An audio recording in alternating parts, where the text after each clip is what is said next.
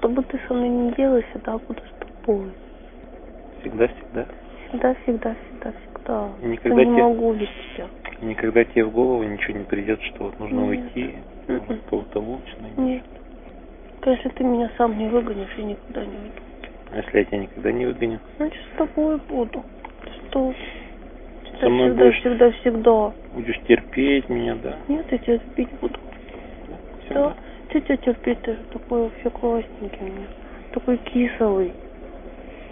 Тебя очень сильно люблю. Да. И тебя больше жизни люблю. Очень-очень. Да, Правда? да, Не обманываешь? нет. Я тебя очень сильно люблю.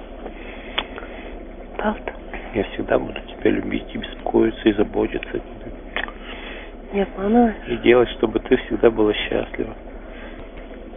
Даже ты, если опять захочешь по мужикам идти, я, я тебя отпущу.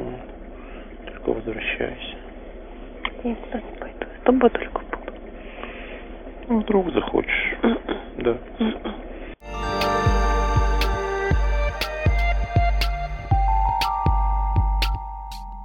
Это восьмой эпизод подкаста «Личная жизнь».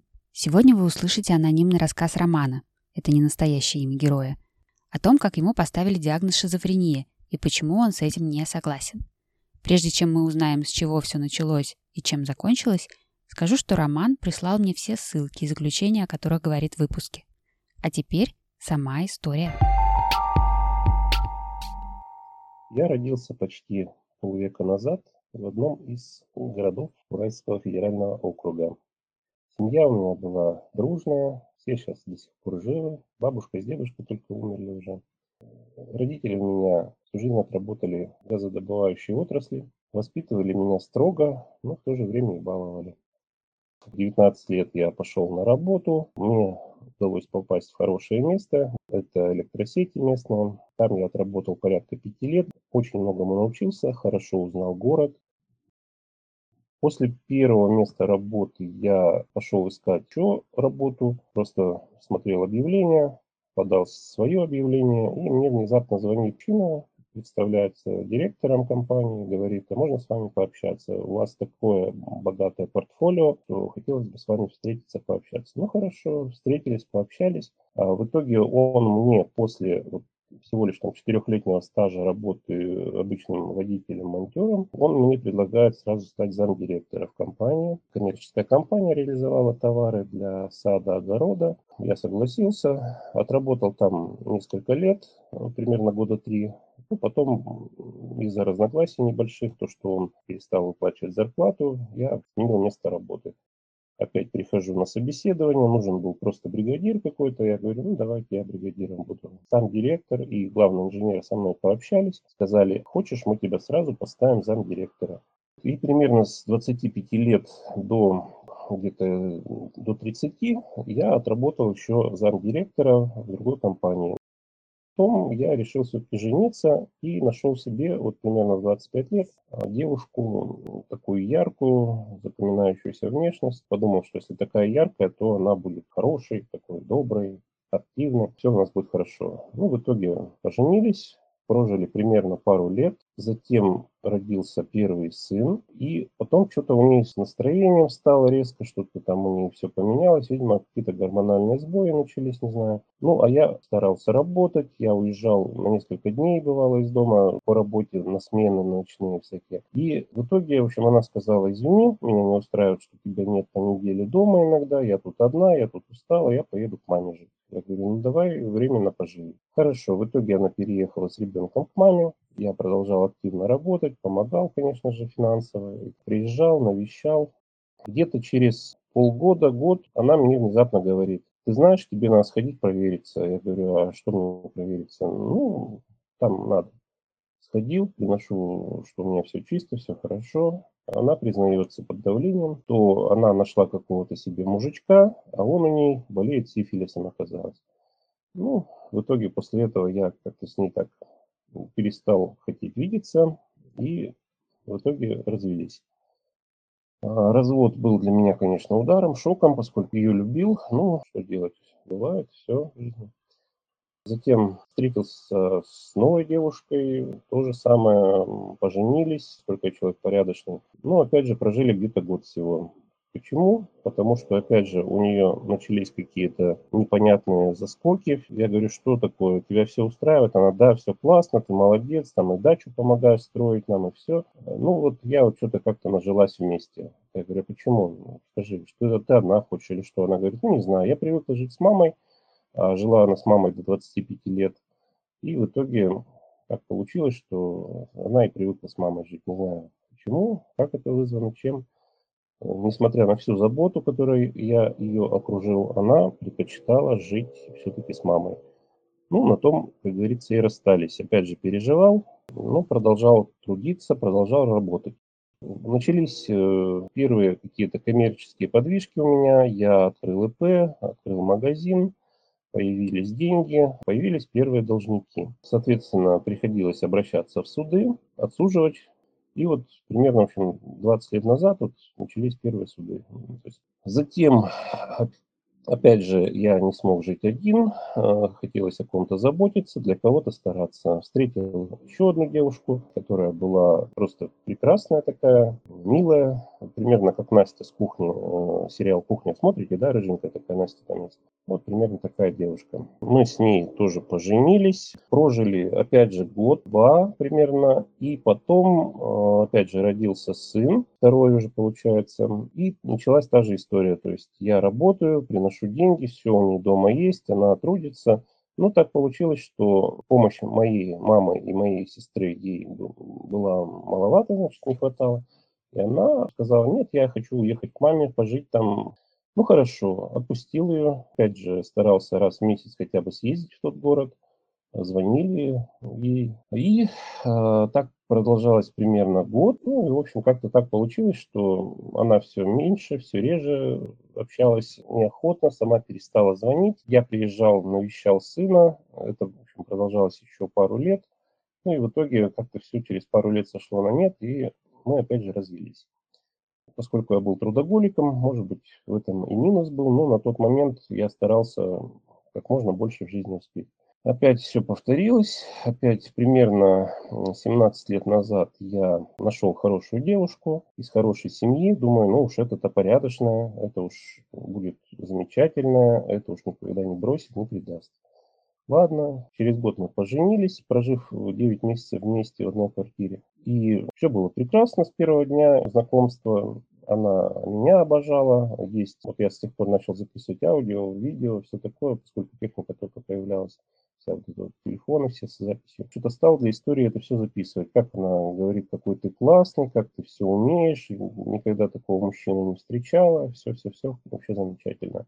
Да, были, конечно, какие-то мелкие семейные неурядицы. Ей хотелось куда-то сходить, съездить. Я говорил, давай вместе куда-то сходим лучше.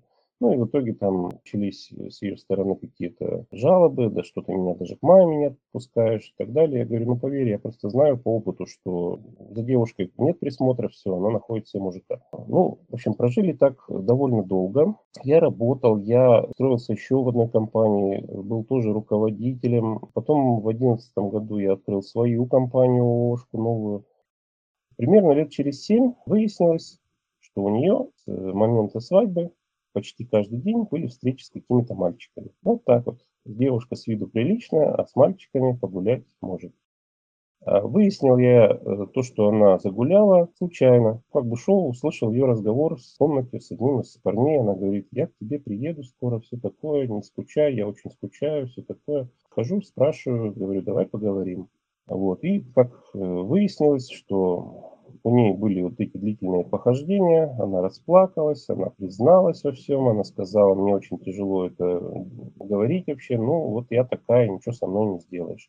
Я это тело вырастила, я имею право им распоряжаться как захочу. Ну, говорит, выбирай, или ты не будешь знать об этом, я буду дальше скрывать, или я буду иногда тебе что-то рассказывать, но ты обязуешься воспринимать это адекватно. Я говорю, хорошо, но можно я проконсультируюсь хотя бы с твоей мамой? Она говорит, ну, нежелательно, ну, как хочешь. Ладно, звоню ее маме, мы разговорились. Я говорю, ну, я не знаю, что делать, дочь я вашу очень люблю, прекрасная девушка, но вот оказалось, что она загуляла в обед, и вечером она встречалась с мальчиками. Буквально через пару часов приезжают ее родители в гости, начинают разговор, говорят, ну, давайте определяйтесь, или вы живете дальше и как-то находите подход друг к другу, или сейчас дочь добираем, уезжает она. Так. Дочь такая плачет, нет, мама, я очень люблю своего мужа, лучше я не найду никогда. Ну, вот такая вот я, ну, прости. В итоге дочь остается со мной. Э, ну, с тех пор как бы жена рассказывает, когда я ее прошу о том, где она, с кем была, как она гуляла. Ну, поскольку я такой человек не сильно ревнивый, но, конечно, это были какие-то переживания в тот момент. Я все это внимательно выслушивал, говорил, ну хорошо, давай, что тебе во мне, может, не хватает или как? Она говорит, ну как, ну вот как-то вот мне просто нужно разнообразие. Ты вот целый день на работе, мне не можешь написать даже несколько слов, поскольку у тебя постоянно клиенты. А вот э, там с Сашей или с Колей мы переписываемся целыми днями напролет, и мне это интересно. Я говорю, ну хорошо, смотри только, чтобы это как-то не повлияло на нашу жизнь, потому что я как бы хочу с тобой прожить долго. Она, нет, нет, не переживай. Ну, в итоге, э, как оказалось, в командировке ее стали посылать. В командировках она там жила по две недели у своего друга в другом городе, ну и так далее. Ну, что делать? Продолжали жить дружно. Опять же, очень много фото, видео о том, что прекрасная жизнь была. В итоге она захотела как-то ребенка, говорит, надеюсь, нас ребенок скрипит. Ну, перестали предохраняться. И в 2013 году, то есть примерно 9 лет назад, э, она забеременела и родила мне третьего сына, получается. То есть четыре брака и вот третий сын. Я был очень рад, что она одумалась, как я думал. Даже в роддоме я провел неделю почти, с ней жил прям там в роддоме помогал ей всячески, пеленал ребенка, там все поддерживал ее, потому что ей там делали операцию, она устала вся, беспомощная была такая вся. В итоге она сказала неоднократно, что я очень благодарна, очень счастлива, что у меня такой замечательный муж. Проблем ни с чем не было, опять же, ни финансовых, поскольку я много работал, ни психологических каких-то. Но единственное, что, учитывая, что у меня был очень плотный график, опять же, я вынужден был как-то разрываться. Я постоянно на работе был, приезжал на час, на два навестить жену, помочь ей что-то с ребенком. Ночью по очереди мы, одну ночь я вставал к ребенку, другую ночь она вставала. Ну, в итоге все равно как-то вот мы это все пережили. Опять же, множились суды с должниками. И в итоге я в 2013 году, когда сын родился, пошел к психологу, сказал, ну, можно у вас совет попросить? Вот я не знаю, как быть. Жена у меня гуляет, и контрагенты не оплачивают то, что должны оплачивать. Как быть вообще? И обратился именно в городское отделение психиатрической больницы со своей проблемой. Попалась заведующая отделением, такая хорошая женщина опытная. Да, да, конечно, мы вам поможем, давайте вот сдайте тесты, давайте будем общаться, вы будете приходить один или два раза в месяц на беседы. Я думаю, что я вам все помогу. И вы не будете переживать, будете лучше спать. Э, немножко уточню, жили мы в тот момент в квартире, которую нам купили ее родители. Это большая квартира, но находилась она на дороге. То есть окна выходили на широкий такой проспект, где постоянно всю ночь носились то мотоциклисты, то скорые и так далее. И вот как я сейчас анализирую, именно вот с того момента, когда мы стали жить в этой квартире, а, я стал плохо спать. Частично из-за того, что жена гуляет, частично из-за того, что новые суды, частично из-за того, что ребенок появился, частично из-за того, что, в общем, вот эта трасса еще под окнами. Я просыпался за ночь по 5-6 раз. Опять же, психологу говорю об этом, она говорит, на тебе такие нейтральные таблеточки, попьешь, будешь лучше спать, все наладится. Ну, я так без задней мысли взял их, там что-то выпил, одну таблетку. Меня просто раз и вырубило. Я проспал всю ночь. На следующее утро был чуть ли не скандал. Жена говорит, так отвези меня на работу, ребенка к моей маме. Я говорю, я не могу подняться. Она, ну что, мне на такси что ли ехать? Я говорю, ну, поверь, не могу подняться. Ну и, в общем, как-то жена обиделась с того момента. Еще увидела, что я принимаю вот эти препараты то ли сидолит был, то ли что-то еще, не помню уже. В итоге я понял, что препараты эти мне пить противопоказано. Особенно я прочитал в инструкции, что водителям их принимать нельзя. И э, приняв несколько дней эти препараты, я Пошел к психологу, сказал, нет, мне не подходит, тем более там противопоказания есть, что если управляешь машиной, то нельзя. Она такая, да, извини, ну ничего, ну, ну не пей тогда, можешь выходные попить иногда, если знаешь, что на следующий день ты не на работе. В итоге у психолога проходил неоднократно тесты. Это длинные всякие тесты, 300, 300 вопросов там было и так далее. На какие-то карточки показывала она все такое. Под руководством психолога это было и так. Сдавал, проходил ЭЭГ, ЭХРЭК, писали все время, точнее не писали даже, а мне отвечали на мой вопрос, что не будет ли это в дальнейшем каких-то последствий. Они говорили, нет, это просто принимаешь препараты, тебе станет лучше, ну и все, и пойдешь дальше работать, и мы с тобой расстанемся с тобой. Ни разу не сказали, что ненормальный, то есть я проходил медкомиссии в 2013 году, допустим, в 2014 году, все было прекрасно. То есть никаких ограничений не накладывали, никаких, в общем-то, не сообщали диагнозов. Затем в 2015 году мне гастроэнтеролог сказала тоже при жалобах на то, что у меня желудок побаливать стал. Ты сходи к психологу, психотерапевту, может быть. Может быть, это вообще заболевание это у тебя психологические, переживания. Я говорю, ну да, возможно, но что, столько в жизни всего случается постоянно. Может, от этого. Опять же, без задней мысли иду с направлением к психотерапевту та посылает, опять же, вот в эту психиатрическую больницу областную. Прихожу туда, мне дают уже другого психотерапевта, потом посылают к третьему, каждый раз опять сдаю тесты с интервалом примерно полгода. Ну и в итоге опять говорят, да, все хорошо, ты здоров, все отлично. Ну вот надо полечиться, попринимать препараты. Без препаратов мы лечить не умеем. Сейчас нет такого лечения без препаратов. И в итоге психотерапевт предложила, да ты иди к психиатру. Психиатр может назначить тебе подбор препаратов, потому что может то, что мы тут навыписывали тебе, да и ты отказываешься принимать там реланиум, феназепам. Ты не принимал, но надо же как-то лечить плохой сон, там переживания, может быть проблемы с желудком из-за этого, все такое. Я говорю, ну давайте. Пошел к психиатру. Первый прием был в 2014 году, потом в 2015, примерно в этот период. Психиатр внимательно выслушал, говорит, да, все прекрасно. Писал в карточку что-то там. Я говорю, можно выписку-то из карточки? Ну да, пожалуйста, на руки читаю. Там пишет, что все прекрасно, в хорошем, адекватном состоянии, жалобы на плохой сон, усталость хроническую и так далее. Ладно, диагноз здоров. Я по его направлению иду в стационар дневной. Предложили ложиться, правда, в э, обычный стационар, но я говорю, а вы как себе это представляете зачем? Что я там с психами не лежал? Я работаю, мне каждый день клиенты, езжу на машине, все такое. Ну ладно, давай походишь днем, там тебе таблетку дадут, одну, другую, третью, попробуем поподбирать. Прихожу в стационар, начинают опять еще раз мощные тесты, заставляют подписать согласие на фарматерапию какую-то. Ну, хорошо, соглашаюсь.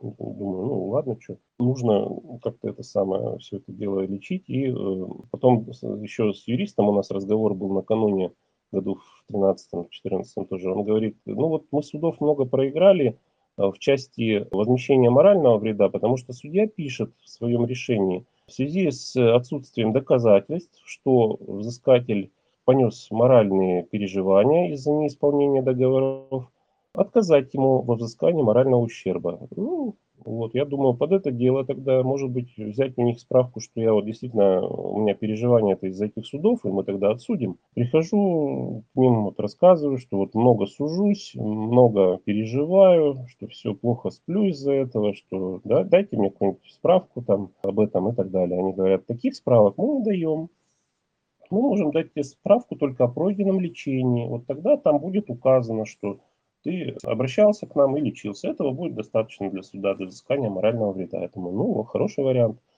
Почему я должен деньги терять? Там до столько было, и ни разу по моральному, по моральному вреду ничего не взыскали.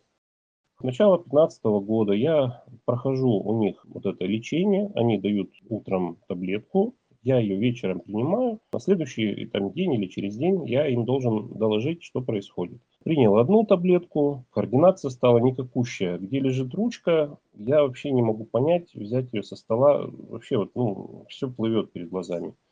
Прихожу, говорю, вы мне дали такое, вообще координации не стало. Они, ой, ну ладно. дают другую таблетку. От нее вырубает так, что я, э, забыв сходить вечером в туалет, извините, ночью описался даже, потому что ну просто вот проспал до обеда следующего дня. Опять же, жена ворчала, ругалась, что что ты нас не везешь, ну, как должны добираться сейчас, холодно, мороз и так далее.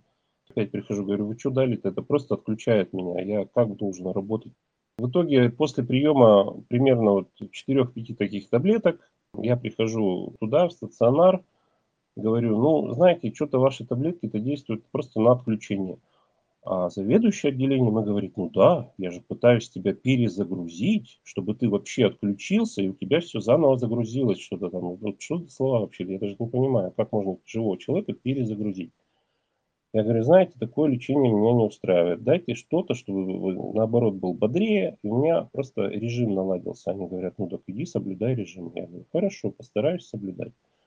Наступает там момент, что мне надо получить медсправку для продления водительского удостоверения. Закончился срок действия. Они такие, нет, мы тебе ее не дадим. Я говорю, почему? Обоснуйте. Ну как?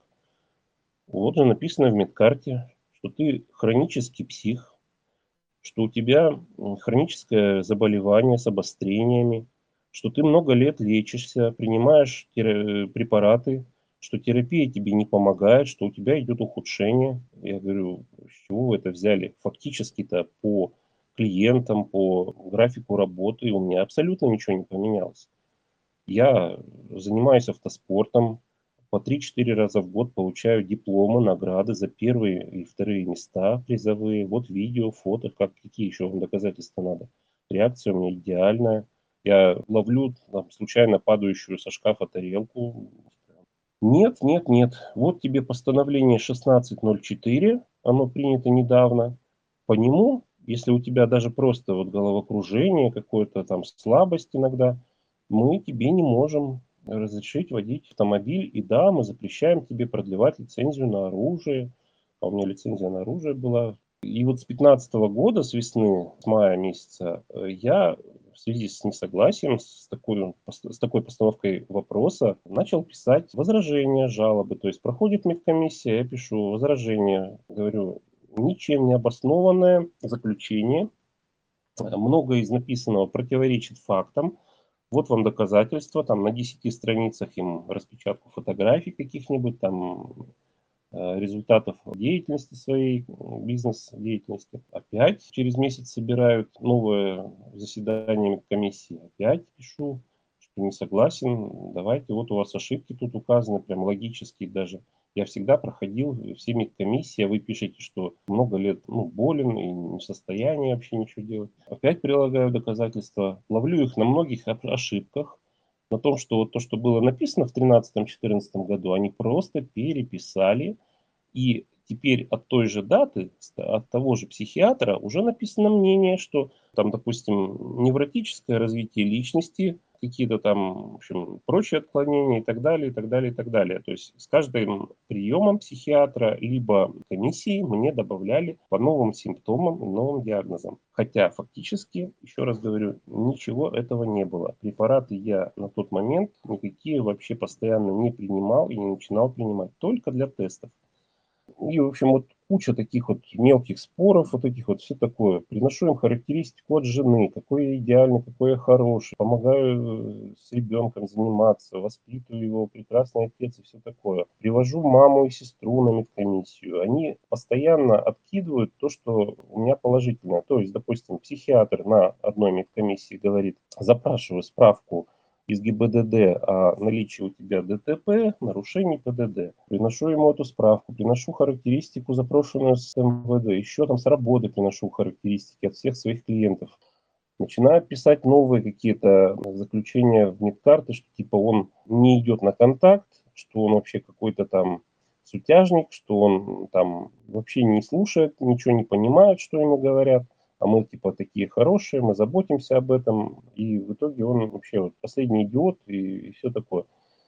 Еще раз говорю, подделывают все в медкарте, то есть если взять медкарту вот на момент даже 2015 года, подделано страниц 50, наверное. Все хорошие страницы удалены, э, новые записи какие-то, что вот был на приеме, что ему назначены препараты в связи с его плохим психологическим состоянием, что в связи с наличием отклонений. Ну, в итоге что? Доходит до того момента, когда осенью 2015 года, в сентябре месяце, я иду на прием к своему психиатру, но случайно выясняется, что он там то ли заболел, то ли уехал, и я попадаю к новенькому психиатру. А новенький психиатр осматривает говорит, да, а что вы пришли? Я говорю, да вот мне на медкомиссию надо, на водительскую пройти и сказали, что в связи с тем, что я когда-то обращался по плохому самочувствию и по тому, что плохо сплю ночью, мне почему-то сказали посетить психиатра участкового. Он говорит, ну ладно, давайте там, в общем, начал задавать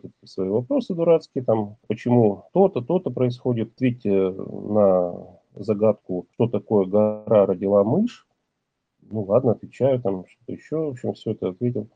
Да, у вас нет отклонений, вот вам справка, можете идти на медкомиссию такой радостный беру справку, выписку с приема, иду на медкомиссию, прохожу медкомиссию, и буквально на следующий день этот психиатр мне звонит. А мне никогда раньше психиатр сам не звонил. Звонит, говорит, вы знаете, я вам там в справке ошибку допустил, можете ее принести? Я говорю, ну давайте принесу, а что такое? Прихожу на прием и спрашиваю, а что случилось? Он, ну дайте мне справку, я даю справку. Он ее повертел в руках, потом видит, что я записываю на видео посещение. Подчеркну, что я стал записывать на видео, наверное, вот как раз вот с 2015 года все посещения психиатров и психологов и психотерапевтов, ну, мало ли что, на всякий случай. Я такой держу камеру, записываю, что происходит. Он такой, да, вы знаете, справка нормальная. Я говорю, точно нормально? Да, все хорошо, все в порядке. Я говорю, понял. Выхожу с него, с приема, ну, пошел дальше. Но тут мне звонит другая психиатр, которая провела мне осмотр в клинике, где выдают вот эти водительские справки и разрешения на оружие и на все остальное. Я решил в этот раз, кстати, пройти медкомиссию особо сложную. То есть я прошел все ЭГ, ЭХРЭК опять и так далее. Почему? Потому что я заявился, что мне нужна справка для работы на севере. Это очень сложно. Это, получить ее могут только совершенно идеально здоровые люди. И в итоге там меня и в кресле вертели, и в глаза капали какие-то капли, что там зрачки расширились. И вот психолог тогда капал, всякие тесты сдавал, психиатр точнее. И в итоге вот этот психиатр с медкомиссии с этой звонит мне и говорит, ой, вы знаете, а я вам выдала справку-то, а мне звонит сейчас заведующая с нашего отделения и говорит, а зачем ты ему справку выдала, он же психически больной. А я ей отвечаю, говорит, да я у него вообще никаких отклонений не нашла. А то, что было раньше, плохой сон, так ну подумаешь, это же нормально. У всех такое дело бывает.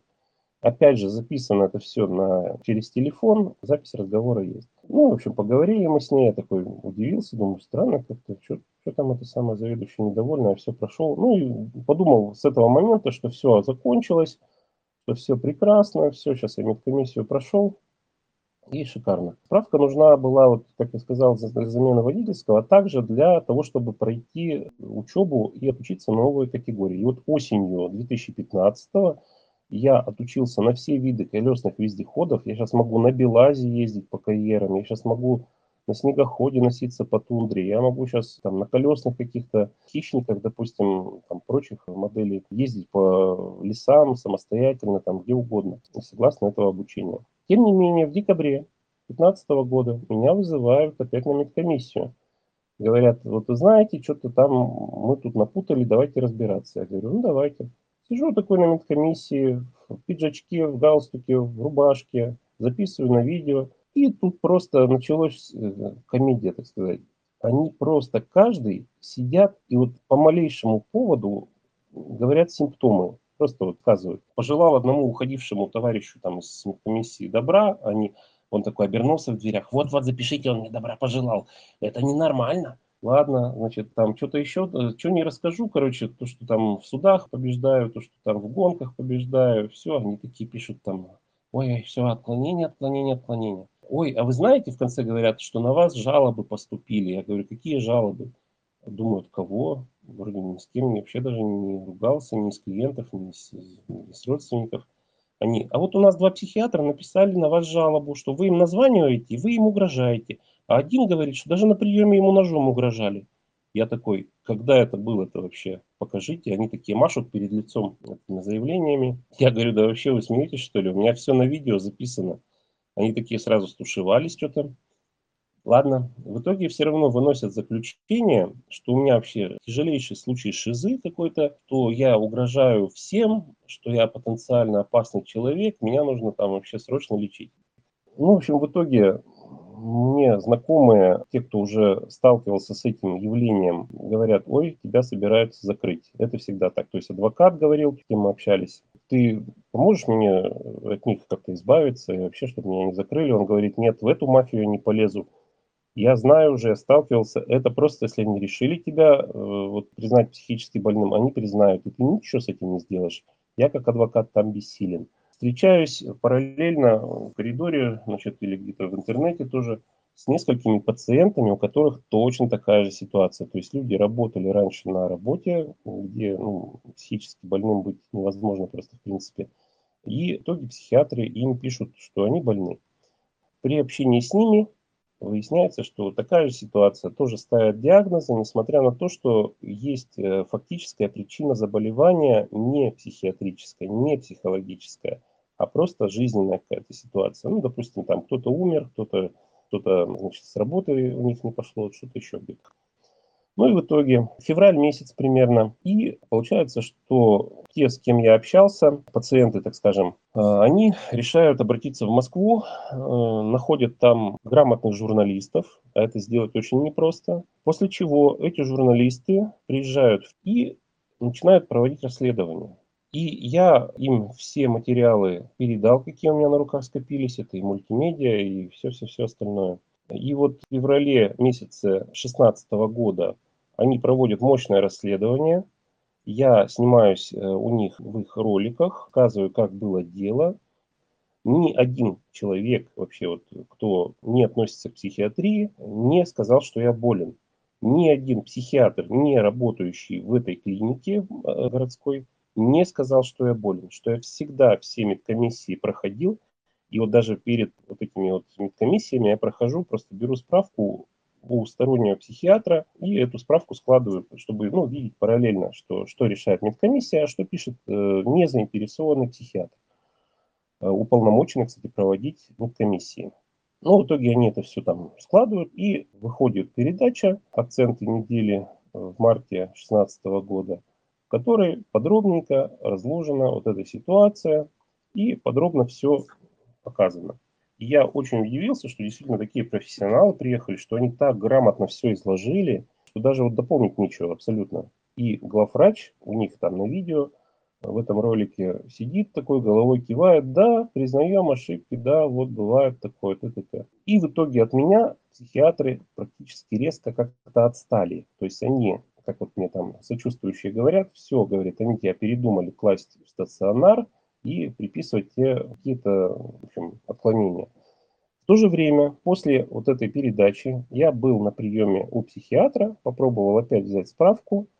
Он сказал, нет, извините, у нас сейчас такой порядок, там начал документы показывать, что диагноз сейчас можно снять только в более, так скажем, головном отделении психиатрических клиник.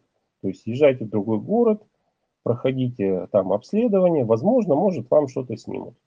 Опять общаюсь с адвокатами, уже два адвоката есть. Говорят как, что процентов 5-10 вероятно, что что-то снимут. И то напишут, что на, на, на момент осмотра ты без э, психических особенностей. То есть, ну, не напишут, что ты не болел или что ты здоров. Ну, у них там приказы и все такое. Я в момент э, очень был сильно на работе загружен, тоже много клиентов было. Я понял, что если я сейчас поеду куда-то на месяц, на два проходить какие-то обследования, то это просто тупо потеряю всех постоянных клиентов. И придется потом годами их опять нарабатывать. В итоге я машу рукой, как говорится, на всю эту ситуацию. Думаю, ну ладно, в коммерческих клиниках же я без проблем прохожу. Ладно, пока отложу этот вопрос. Главврач вызывает перед очередной комиссией жену, начинает ей там капать на мозги, что давайте мы вашего мужа все-таки положим в клинику, все-таки нужно как-то это все дело заканчивать уже, давайте осмотрим и, если что, отпустим. Она ему категорически говорит, нет, никаких клиник. Это мой муж, он мне нужен здесь. Все. Он совершенно нормально, отпустите уже его. Э, ну, это с ее слов. В итоге у меня в 16 или 17 году На очередной медкомиссии, потому что я обращаюсь с жалобой, говорю, ну все, уже вот даже журналисты были, да, они кучу доказательств собрали, что вы тут зря приписки всякие ведете. Давайте мне справку, что я нормальный, и заканчивайте уже всю эту эпопею. Они говорят, ну давай мы тебя понаблюдаем. И ставят меня на диспансерное наблюдение на год. Елки-палки, думаю, только вроде отвязался, опять начинается. Нет, хожу там, с регулярностью, по-моему, там раз в два месяца или раз в месяц на прием к психиатру. Они благополучно галочки ставят, что все хорошо. Но тем не менее, постоянно вот что-то приписывают. То есть опять пишут диагноз, диагноз, диагноз. Я спрашиваю этого психиатра, говорю, ну в итоге-то, а зачем вы пишете диагноз? Он говорит, а я же тебе сказал, что я снять его не могу. И даже если у тебя хорошее состояние, я это пишу, что пришел в адекватном состоянии, на момент осмотра психических расстройств не наблюдается, но диагноз шизофрения. Я говорю, очень странный у вас порядок, конечно. А если бы я со слом... была нога сломана, я бы потом пришел, у меня нога заросла, вы бы что писали, тоже нога сломана? Он, это другое. Я говорю, ну, ну, понятно. В итоге год меня отнаблюдали, опять была медкомиссия, сняли с наблюдения, поскольку ну, нету, не, не до чего докопаться серьезно. Все вот эти посещения практически я писал на видео, все это складывал в архив. В итоге уже 17-й год наступил, уже все сняли с диспансерного наблюдения. Я говорю, ну справку-то дадите, они, нет, вот вы же там писали в э, департамент здравоохранения, вам же ответ написали, вот вы писали в Москву, вам же тоже ответ написали, что только э, в клинике в другом городе можно попытаться снять диагноз. Но диагнозы у нас не снимаются, это прямо вот их слова. Я говорю, ну и что мне сейчас делать? Как мне вообще? Вот сейчас вот мне на автобус надо получить водительское, на прицеп грузовой надо получить водительское удостоверение, категорию открыть. Что делать-то они? Мы вам запрещаем управлять транспортом, носить пистолет, делайте, что хотите. Я говорю, ну, например, что хочу? Ну, не знаем, это не наше дело. Вам надо, вы и снимайте. Я говорю, ну а почему вы откидываете все положительные документы, да, пишите, вот, что, допустим, я там не смог что-то нарисовать, картину какую-то, да, то есть они там, у них тест есть, где э, нужно нарисовать дом, дерево, человечка. Ну, я так рисую символами, там, человечек, там, голова, тельце, там, ручки, ножки, там, заборчик, там, что-то там, домик, там, дерево, дымок из трубы. Они пишут, не смог нарисовать.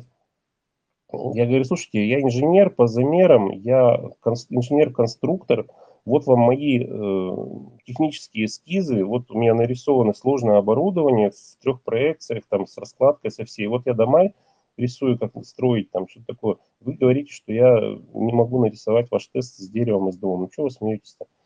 Нет, нет, нет. И пишут там, допустим, вот надо еще слова запомнить, да, какие-то там 12 слов, потом повторить через час. А я повторяю, ну, там, когда 9, когда 10 слов. Ну, не запоминаю что-то все эти слова непонятные. Там, сова, там, игла, там что такое. Пишут, что очень большие проблемы с запоминанием. Я говорю, слушайте, ну, что же я тогда все помню-то? Вот сейчас вот, кстати, я рассказываю, да, это все я по памяти рассказываю. Да, ты, в общем-то, помню все. Я говорю, а почему все остальные люди и клиенты считают меня полностью здоровым человеком? Они такие, а потому что они 6 лет не учились. А мы учились, и мы это видим, что вы психически больны, у вас тяжелейшее состояние. Какие бы, кстати, э, шутки не сказал им, они записывают это в минус. То есть это что симптом. То есть, э, допустим, спрашивают, у вас есть э, какие-то переживания? Я говорю, да нет. У вас есть какие-то там психологические отклонения? Я говорю, к сожалению, нет. Они опять что-нибудь спрашивают, потом записывают, неадекватно отвечают на заданные вопросы, говорит, что, к сожалению, нет заболеваний. Это же ненормально. Даже на прием главврачу ходил. Главврач говорит, ну, да, я поговорю с ними, чтобы они, ну, так сильно тебя там не третировали. Но диагноз снять не можем. Не-не-не, мы не можем. Я говорю, ну, кто у вас главный-то есть? Вот давайте соберемся и снимите мне диагноз. Нет, нет, нет, не можем. Общаюсь с другими пациентами. Они говорят, что это бесполезно, мы пробовали, нам не снимают диагноз. Примерно в 2018 году жену поймал на том, что она уже вообще там конкретно с мальчиком разговаривает на тему о том, что вроде как я согласна за тебя выйти замуж, ты такой хороший, не то, что мой муж постоянно работает, постоянно где-то носит своими идеями что-то доказать. Я, наверное, я устала уже от этого, я, наверное, вот буду с тобой лучше жить. Я так говорю, ну подожди, мы с тобой столько прожили, что? Она говорит, ну что, ну бывает, ну у всех же кризис. Мы с тобой тогда же договаривались 8 лет назад, что если уж что-то случится, и кто-то найдет хорошего себе, лучше точнее, человека, то мы расстанемся. Я говорю, ну было такое, но это же я в шутку сказал, что расстанусь. Нет, нет, наверное, все, хватит уже, я устала уже от всего этого. В итоге она подает на развод в 2019 году просьбой развести, то взаимных претензий нет никаких, что ребенок остается с ней. И я, э, видя вот это вот, что она просит ребенка оставить с ней, говорю, так, подожди, общаться-то с ребенком как? Она без проблем, в любое время приходишь, общаетесь, что хотите делать, забираю на выходные, там, что хочешь. Она говорит, мне же надо, тем более с мальчиками когда-то встречаться. Я говорю, ну понял тебя, ладно. Подписываю ей э, согласие в суде на развод. Суд нас разводит практически там за пару месяцев. И тут начинается что? При первой же попытке встретиться с сыном, она под разными предлогами не дает с ним увидеться, в связи с чем в конце 2019 года я вынужден подать на, в суд на право общения с ребенком. И вот с 2020 года, вот суд у нас почти пару лет, там 19, 20, 21 год, тут все вот это дело расследует, запрашивает какие-то справки, э, опять же, в психиатрическую клинику, потому что она указала, что у него были проблемы с психикой, что ему с ребенком видеться нельзя, прошу ограничить его в этих свиданиях. Ну, то есть под любым, вот вообще, что в голову только пришло поводом, она ну, не дает с ним встречаться. А мне лично ну, говорит, что вот если бы ты не, не рассказал о том, что я гуляла э, моим родителям, то я, может быть, не была бы так зла на тебя, но я что-то зла на тебя. Ну, в итоге два года суды длились. Все-таки мне удалось доказать то, что, несмотря на психический диагноз, я нормальный человек. И суд с ограничениями, но присудил право встреч с сыном, указав в своем решении, что видеться я могу с сыном только два раза в месяц и только в общественном месте, и только в присутствии бывшей супруги. С сыном мы, кстати, вот эти два года, пока шли суды, общались, но чувствовалось очень давление жены на него. В итоге первые месяцы мы с ним общаемся по телефону, когда она позволяет ему пообщаться, потому что у нее постоянно отговорки, что нет, нет, некогда все. Вроде нормально все. 2000, ну, следующий год, получается, после развода 20 я приглашаю на, к себе на день рождения в свою квартиру. Она пишет, да, конечно, я привезу его, все, и не привозит. Потом оправдывается, говорит, ой, он заболел, не получилось, все такое. И вот с тех пор э, я замечаю, что сын как-то все более отстраненный становится. То есть я говорю, привет, сын, как там у тебя дела, что такое? Он говорит, ну ты опять будешь спрашивать о том же самом, как у меня дела? Да, дела хорошо, это все нормально, учусь хорошо. Я говорю, скучаешь? Он, да, скучаю, приезжай как-нибудь, все такое. И потом постепенно вот с каждым разговором более отстраненный становится. Да нет, папа, не приезжай, у нас все хорошо с мамой. Ну, ничего не надо. Мы и без тебя хорошо живем. И вот просто обидно это слышать, да, то есть ребенок, который без меня вообще не мог, который спать не ложился, пока я с гаража не приду, который радовался, прибегал там, когда я с работы заходил домой, он так все более отстраненно, все более пофигистически, да, говорил, да нет, ладно, что мы тут сами с мамой. И в итоге уже в 2021 году примерно я спрашиваю, ну, сын, ну, я очень соскучился, когда же я могу к тебе приехать? Он подумал такой и говорит, никогда. Я говорю, как? Он, ну, так. Я говорю, ты сам это решил? Он, да, я сам решил. В итоге кое-как в этом году, в 22-м, весной, я выпрашиваю ее увидеться с сыном. Она приводит его на площадь, держит возле себя, не подпуская ко мне. Когда он вроде порывается пойти, она его одергивает. Так, иди за меня. Сама снимает это на видео, я снимаю на видео. И мы стоим такие, как два дурака, с телефонами направленными друг на друга. И сын бегает где-то за женой и не подходит, как бы я его ни звал. Но вот о чем это говорит? Только о том, что она его принудила, вот так вот воспитала, чтобы он больше не появлялся в моей жизни. И в итоге у нас все реже и реже сейчас какие-то разговоры по телефону становятся, потому что он, как только я позвоню, жена такая восторженная, он не хочет с тобой разговаривать. На, скажи папе. Тут в трубку говорит, папа, я не буду с тобой говорить. И все, и нажимается отбой. Ну, не получилось у нас как-то наладить отношения. С бывшими сыновьями, вот с первым и со вторым я ну, нерегулярно, но все же виделся. Так получилось, что один в другом городе живет, видеться очень редко получается, только когда я в командировках там оказываюсь в том районе. Другой тут уже тоже переехал, и координат у меня его нет на данный момент. В прошлом году, в 2021 получается, в начале осени я встретил хорошую девушку. И так получилось, что мы буквально с первого дня нашли общий язык, с ней было легко общаться, выяснилось, что у нас много интересов, что нам не скучно никогда. И уже через пару месяцев я стал оставаться у нее дома, а так как у ней трое детей, старшему 14 лет, а младшему 7 лет, с ее детьми мы как-то так мгновенно тоже нашли общий подход и прекрасно общались. Э, с девушкой с этой мы съехались окончательно в начале вот этого года.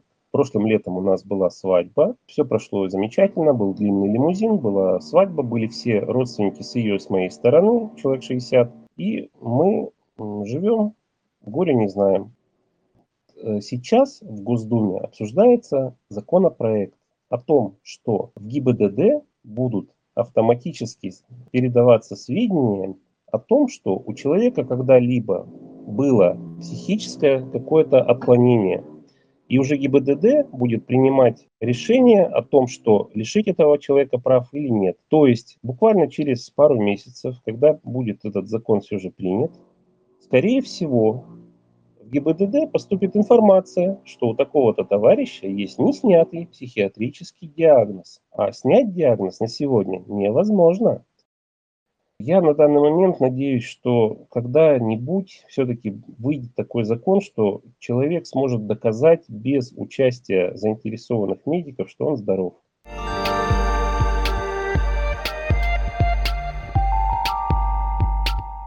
Это был восьмой эпизод первого сезона нашего подкаста. Если он вам понравился, напишите нам об этом. Если не понравился, тоже напишите. Мне интересна любая обратная связь. Если вам хочется связаться с Романом или вы знаете, как ему помочь, напишите нам на почту, и я передам ему ваш контакт. А адрес вы найдете в описании к этому эпизоду. На этот же адрес можно написать, если у вас есть своя история из личной жизни, и вы, например, хотите ею поделиться. Историю всегда можно рассказать анонимно. Меня зовут Юлия Чеснокова, я автор и продюсер этого подкаста. Спасибо большое, что дослушали, и до встречи через неделю.